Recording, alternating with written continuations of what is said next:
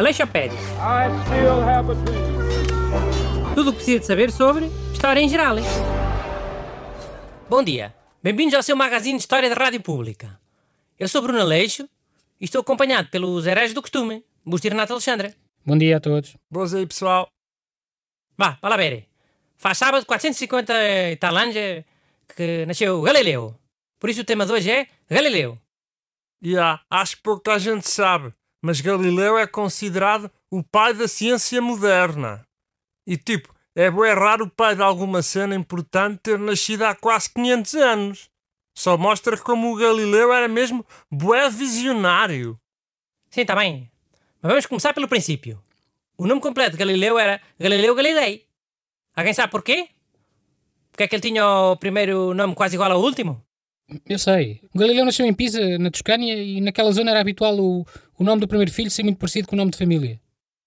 Ainda há famílias que fazem isso. Ainda há dias falei com um, um polícia que era Fernando Fernandes. E já tive um vizinho, Nuno Nunes, que era casado com uma Silvia Silva.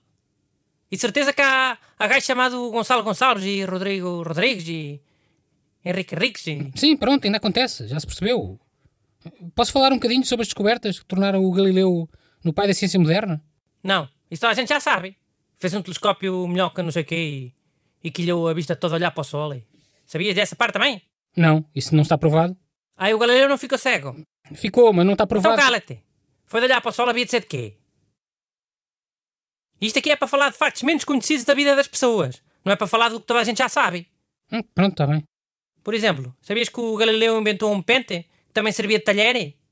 Ah, Pá, era um pente que também servia de garfo, ou raio que é que era. Dava para as duas coisas. pá, então mas usava a mesma cena para pentear e comer? Isso não é bué nojento? Agora é. Mas para, para 1500 e tal, bem bom. As pessoas eram todas umas porcas. Até os reis, só porcos. Esse pente de garfo era tipo um canivete suíço. Só que muito porco. Mas na altura, o Galileu até podia ter inventado um corta-unhas que também era uma escova de dentes e que ninguém ia achar nojento. Sim, mas quer dizer, não podemos olhar para as coisas de há 500 anos como se fossem agora. É preciso contextualizar.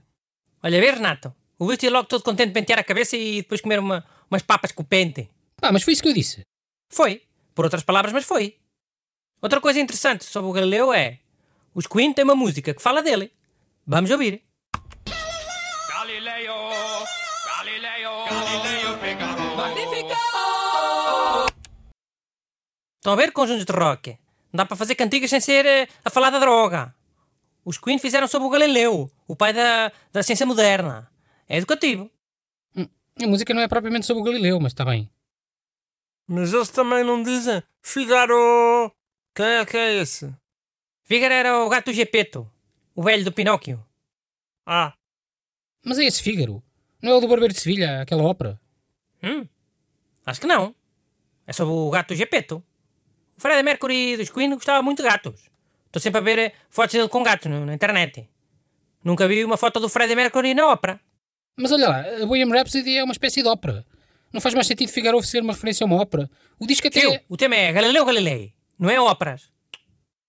Então, outra coisa que pouca gente sabe sobre o Galileu é ele foi condenado pela igreja, acusado de heresia. Só por dizer que a Terra rodava à volta do Sol. só isso? Fogo? Mas também não se podia dizer nada. Bela liberdade de expressão. E ainda por cima tinha razão. A Terra é que anda à volta do Sol, não é o Sol que anda à volta da Terra. Pé. Mas olha, muita sorte teve o Galileu Galilei. Só apanhou a prisão domiciliária. Não mandaram logo para a fogueira. Pronto, ok, menos mal. Mesmo assim é um bocado revoltante. Mas olha que a prisão domiciliária não era como agora. Na altura não havia televisão e internet. Nem podias mandar vir eh, pizzas. Ficavas só em casa a apanhar seca. E não podiam ir lá amigos do Galileu visitar. Acho que podiam, mas só um de cada vez.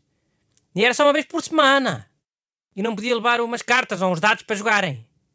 Acho que uma vez, eh, com os nervos, o Galileu até disse: Fosca-se, mais valia terem-me queimado. Já, estou desesperado. Hum, olhem, para fechar, eh, um, um facto menos conhecido do Galileu. Sabiam que um dedo dele está em exposição num museu? Sabia. Em Itália. É o dedo do pirete. LOL, a sério? Então não podiam ter escolhido outro dedo. Tipo o polegar, que significa fixe. Era bem mais simbólico. Ou o dedo indicador, é? Que devia ser uma metáfora, a dizer que o Galileu indicou o caminho para a ciência. E há também ia ser bem simbólico. Mas escolheram mesmo esse dedo, o do meio? Ou, ou foi coincidência? Sim, deve ter sido coincidência, deve. É como eu no trânsito tão. Também calha só ter o dedo do meio para mostrar aos burros que não sabem andar na estrada. Aleixopédia. I still have a dream. Tudo o que precisa de saber sobre história em geral. hein?